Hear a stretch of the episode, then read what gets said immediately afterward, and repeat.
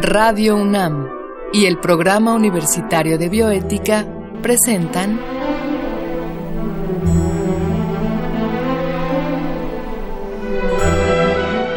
El Árbol de las Ideas. Bioética, Ciencia y Filosofía para la Vida. Con Paulina Rivero Weber.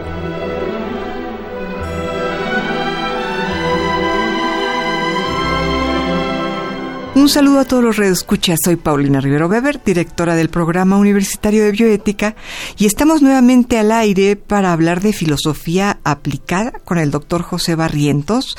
Ya estuvo con nosotros en un programa anterior hablando de eh, su proyecto Boesio, Filosofía aplicada en el ámbito de las cárceles y ahora vamos a hablar de la filosofía aplicada concretamente en el ámbito de los niños y ancianos que están en riesgo de exclusión. ¿Qué les parece si, de manera previa, como siempre, escuchamos la cápsula que el Programa Universitario de Bioética y Radio UNAM han preparado para ustedes? Nuestro mundo, dominado por los mercados y el consumo, no hace un espacio digno para considerar a la filosofía como una práctica necesaria en la población. Pero hablamos del arte del pensamiento, la materia del raciocinio, de lidiar con el debate y las ideas ejercicios obligados para quienes vivimos en un país con una realidad tan compleja como México. Pues hay quien piensa que precisamente en la filosofía se puede encontrar la solución a situaciones como la inseguridad y la violencia. Esta disciplina ayudaría a comprender, por ejemplo, que la solución no se encuentra en castigar a los criminales con diversos periodos de encierro o con fortalecer los cuerpos de seguridad. Esas medidas punitivas solo atacan el síntoma, pero en la educación, dicen algunos, está la cura a la enfermedad. Para entender la pobreza, la marginación social y la desigualdad que provocan la proliferación del crimen, la mejor herramienta es la educación, pues en ella se establecen los cimientos de la sociedad y se transmiten las creencias y valores que guiarán a los futuros ciudadanos. Y por educación, no podemos pensar en un modelo de información y repetición, donde los estudiantes se ven obligados solo a aprender datos y fechas. Se requiere de un tipo de educación que fortalezca la democracia y fomente la inclusión social. Hacia finales de la década de 1960, el filósofo y pedagogo estadounidense Matthew Lipman se dio a la tarea de desarrollar una propuesta educativa que buscaba incentivar el pensamiento crítico en la infancia mediante el diálogo y la indagación comunitaria. Así, nació la filosofía para niños, práctica que desde entonces se ha vuelto muy popular y se enseña en muchas partes del mundo. Esta filosofía exhorta a los niños a pedir y dar razones sobre temas específicos, identificar supuestos o prejuicios, llegar a sus propias conclusiones a partir de la información que se les presenta y a ser capaces de comprender el punto de vista de sus compañeros aun cuando no estén de acuerdo con ellos. Es decir, la fórmula necesaria para que cada uno logre pensar por sí mismo. Para entender cómo funciona este modelo de educación, tomemos como ejemplo la diacrisis, un ejercicio espiritual del estoicismo, que consiste en distinguir entre lo que depende de nuestra voluntad y lo que no. De este modo, se evita el sufrimiento innecesario cuando éste deriva de circunstancias que no podemos controlar. Así, podemos aprender desde la infancia las formas de lidiar con la muerte, la enfermedad, la autoaceptación, la familia, las relaciones con las personas que nos rodean y el amor, por mencionar algunos conceptos, en los cuales existen cosas de las que somos responsables y otras que simplemente ocurren. Los beneficios de una sociedad capaz, que ha aprendido a razonar a propósito de temas como estos, son incalculables. Y los niños no son los únicos beneficiados por este tipo de educación, la cual también puede aplicarse a grupos sociales en riesgo de exclusión, como prostitutas, desempleados, presos, enfermos mentales, ancianos, inmigrantes, niños en abandono social y, en general, cualquiera que sea rechazado o marginado al no entrar dentro de los parámetros de lo que socialmente es considerado normal. El proyecto Diógenes Infantil, organizado por José Barrientos, se ha implementado en México, Brasil, Argentina, Colombia y España, y se dedica a trabajar con niños y menores de edad para prevenir que delincan, al otorgarles herramientas de pensamiento que les permitan cuestionar sus condiciones de vida. Esa es una tarea urgente en México, donde los niños se enfrentan constantemente a los conflictos del narcotráfico, la violencia intrafamiliar, la migración, el racismo y el clasismo. Para que este tipo de educación sea posible, el paradigma debe cambiar desde nuestra propia concepción de lo que consideramos útil o inútil en la formación educativa. La filosofía para niños no es un lujo, es una necesidad que debe formar parte de la cotidianidad si es que queremos conseguir una sociedad menos violenta. Pues estamos acá de regreso en cabina con el doctor Barrientos, quien es un profesor de tiempo completo de la Universidad de Sevilla, España. Y bueno, yo ya se los había presentado anteriormente. Él es director de la revista internacional Filosofía Aplicada a Ser y dirige varios proyectos, entre los cuales están algunos proyectos de los que vamos a hablar hoy.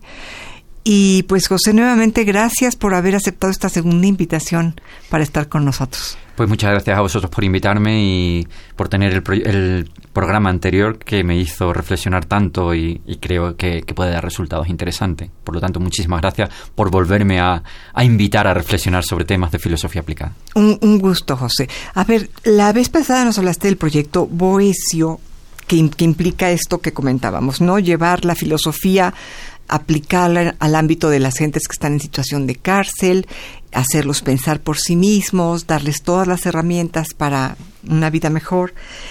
Pero tienes un proyecto que se llama Proyecto Diógenes y hasta donde entiendo un proyecto que se llama Séneca.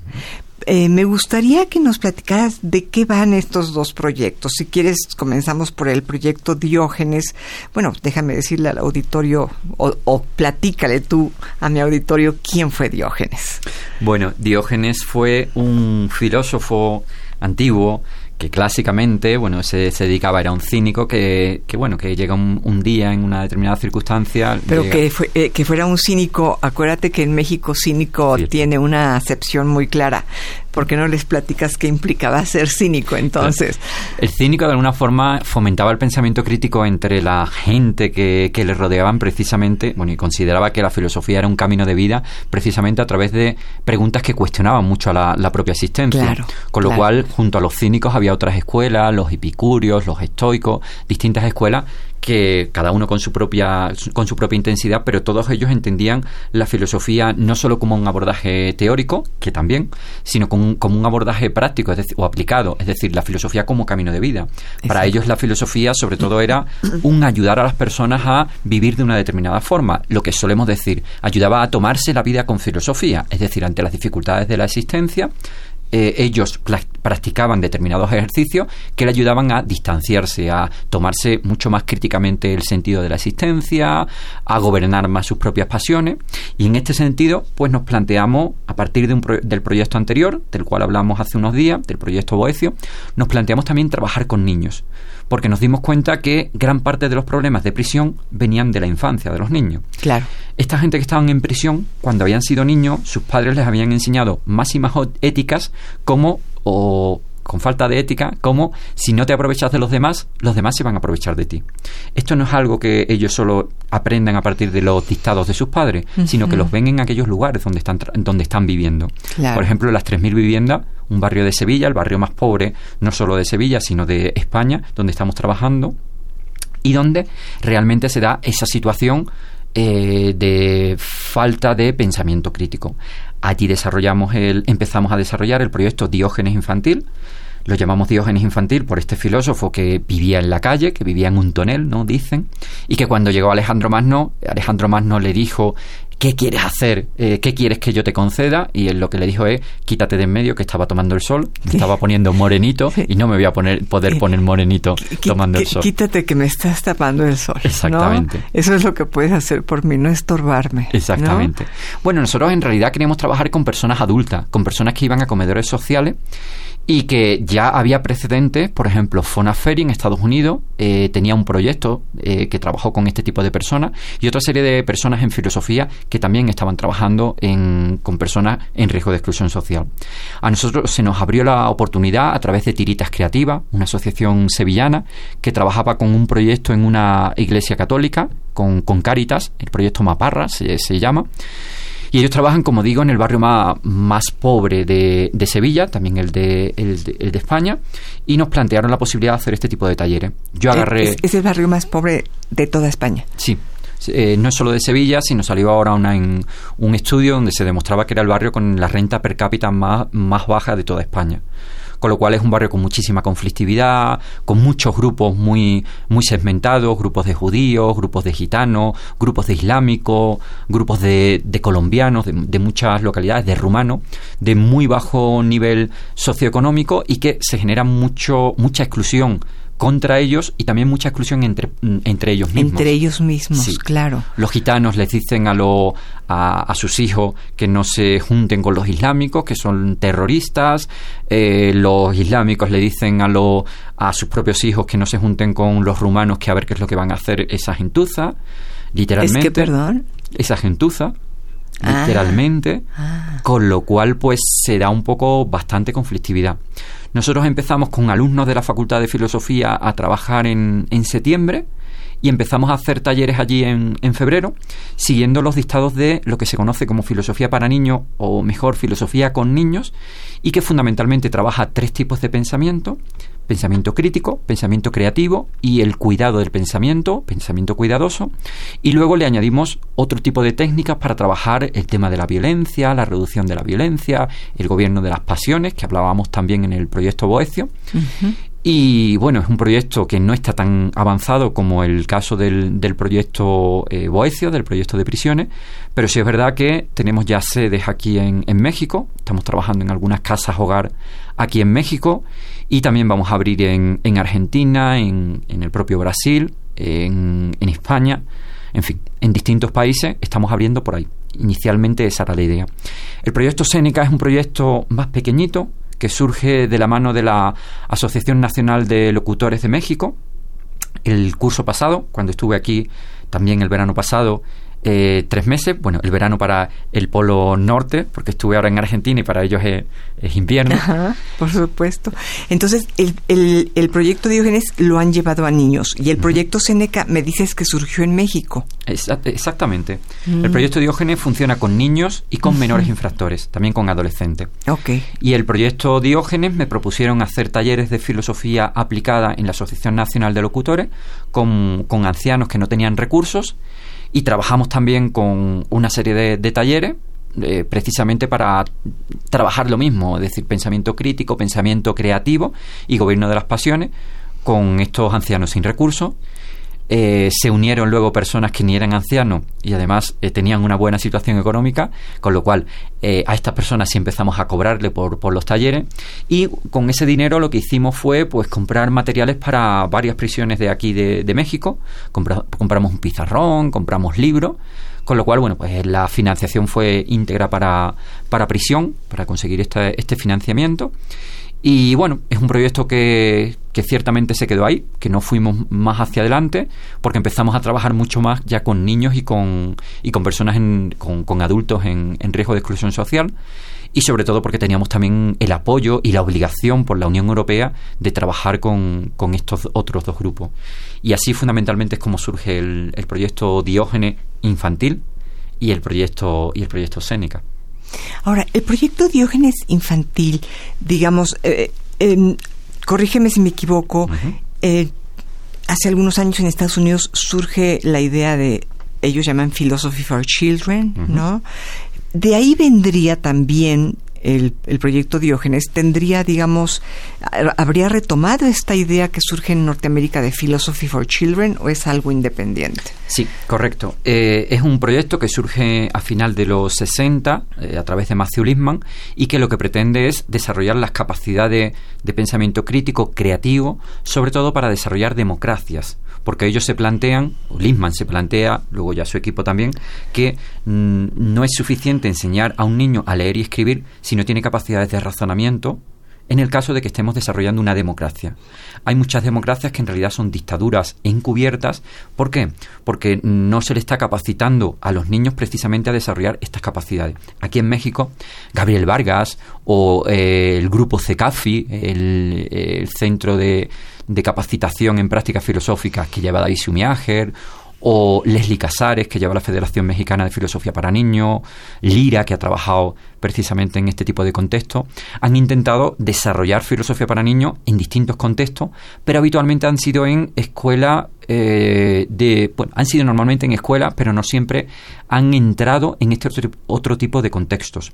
Yo, por ejemplo, hace un mes estaba en Chiapas, estuve en varias comunidades rarámuri, y uno se da cuenta como tiene delante, como hay niños con 8 años que están jugando al balón, como cualquier niño, pero resulta que tienen en la mano algo que el europeo puede no identificar, se llama resistol, es decir, están consumiendo droga al mismo tiempo que están jugando al fútbol, eh, o nos encontramos con niñas de 10, 12 años que han sido violadas, y entonces, pues aquí es donde uno se da cuenta de la urgencia que tiene la propia filosofía para ayudar dentro de estos contextos eh, primero a los niños, luego a los papás. Hay filosofía para niños también para trabajar con, con, los papás y donde uno se puede dar cuenta también de la potencia que tiene la filosofía para trabajar en estos contextos o como comentabas antes, para trabajar en comunidades. Aquí en México se ha hecho. Eh, que directamente están trabajando con el narco y que su fuente de financiación, de financiación pues es la producción de marihuana y creo que en ese sentido pues introducir temas éticos es bastante peligroso ciertamente pero también es aquí donde nos estamos jugando la filosofía auténtica, aquella filosofía que hizo Sócrates, que se jugó el cuello, aquella filosofía que hizo Séneca, que directamente se jugó el propio cuello, y en donde pues no estamos haciendo solo filosofía de salón, que es muy necesaria para fundamentar la propia filosofía, pero tan necesaria es una filosofía que llega a permear a sociedades pues que están eh, eh, rodeadas por la propia violencia. No solo estoy hablando de, de México, sino estoy hablando también de Colombia, Allí se ha hecho un, proyecto fabuloso, se llama Marfil, lo lleva Víctor Roja y sus compañeros. El proyecto Marfil se llama mm, así porque es el acrónimo de Marginación y Filosofía. Ellos trabajan con mm, Marfil. Marfil. Trabajan con menores infractores. Marginación y filosofía. Trabajan, por ejemplo, con menores infractores o con niños de la guerrilla colombiana.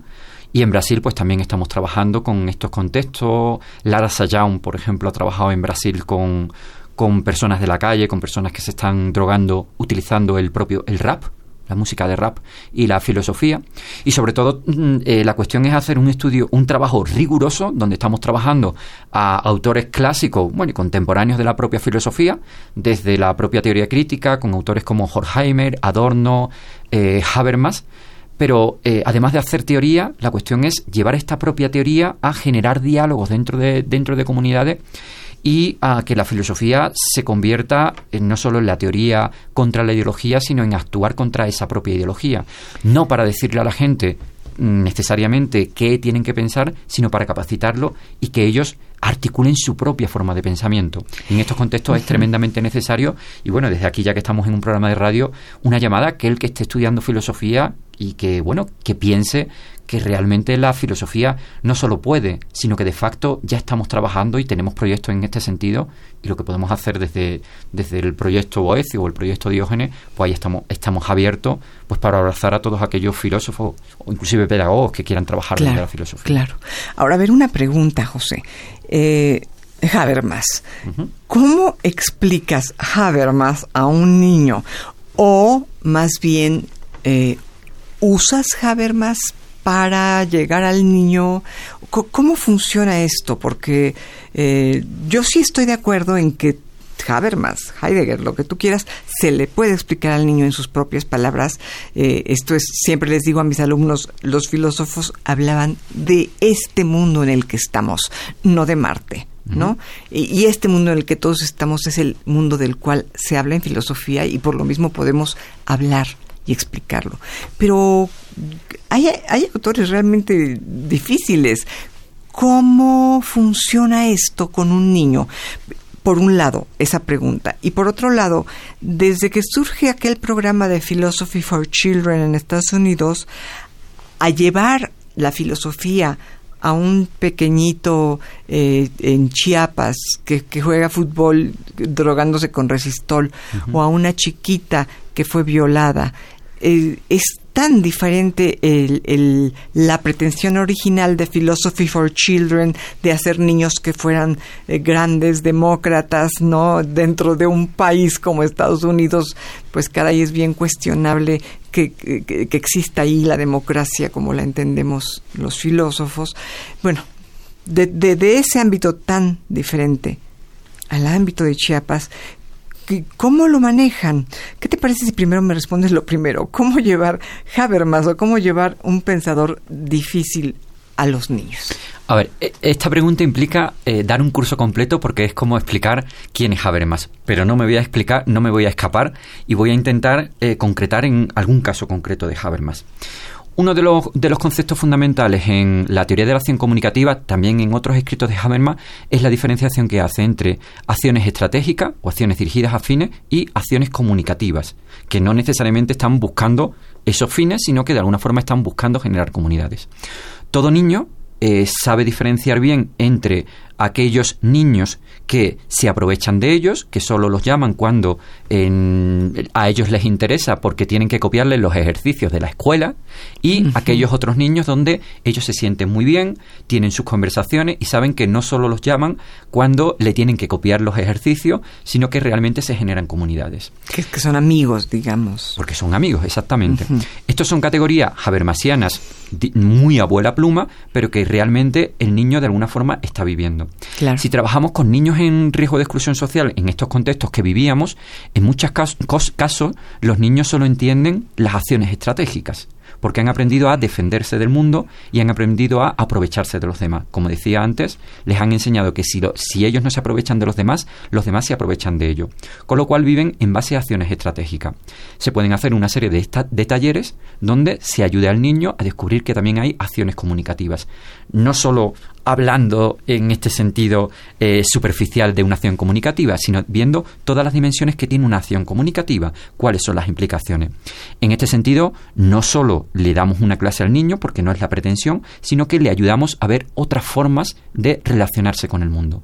De tal forma que no solo Habermas, sino que, que, podrían entrar en juego, por ejemplo, todo el tema del personalismo, lo que significa un rostro, lo que significa mirar al rostro al otro niño, y esto se hace no solo desde la teoría, sino que se puede hacer desde un ejercicio muy sencillo que es decirle que eh, esta semana tienen que mirar a los ojos a uno de sus propios enemigos.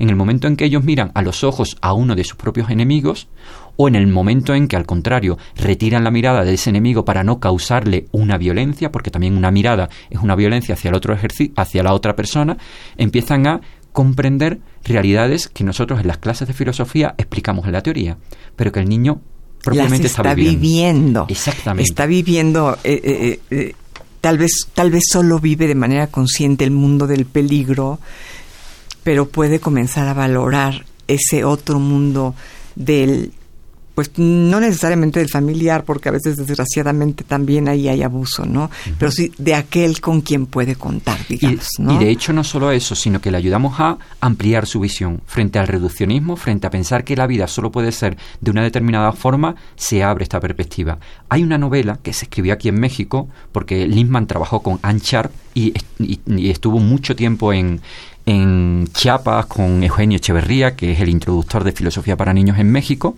que se llama Hannah y trabaja precisamente esa novela todo el tema de la violencia entre los niños, de cómo una niña ha sido, puede haber sido violada, y es una novela muy interesante precisamente para, para estos contextos. ¿Escrita por quién me dijiste? Por Anne Sharp, que es la, la mano derecha de Lisman y, como digo, vivió mucho tiempo cerca de Eugenio Echeverría, que, como digo, es la primera referencia en, en México en filosofía para niños, luego han surgido otras, ¿no?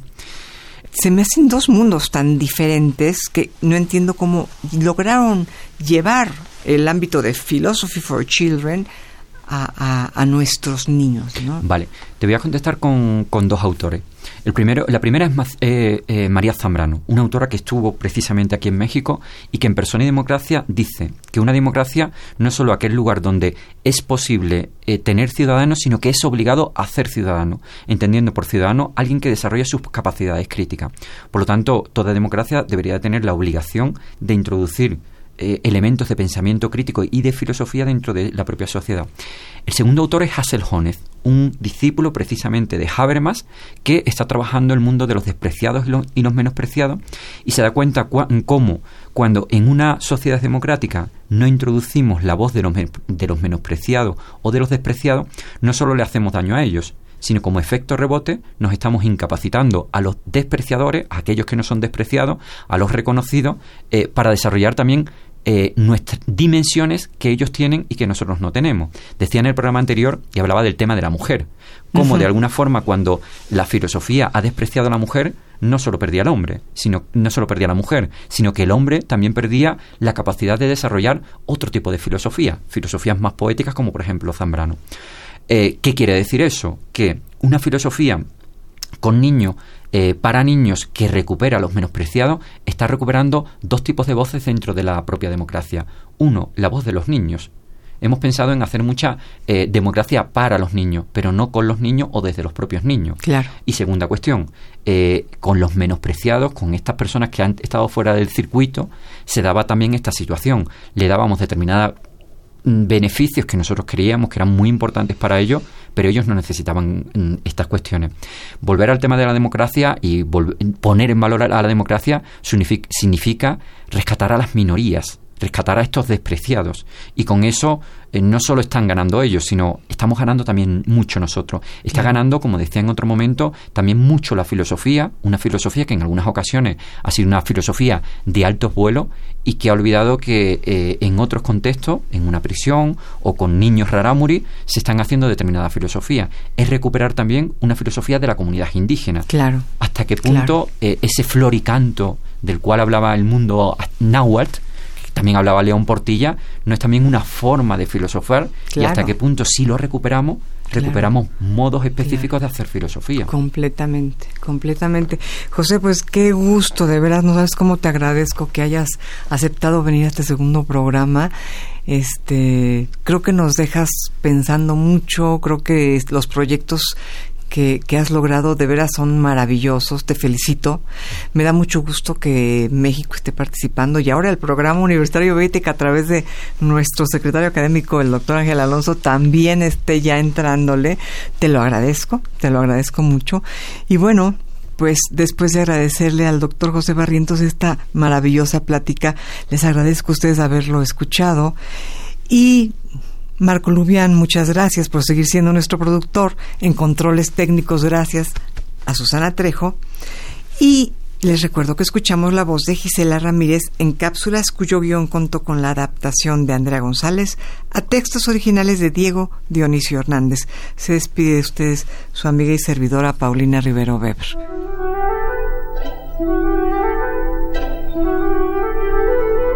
Radio UNAM y el Programa Universitario de Bioética presentaron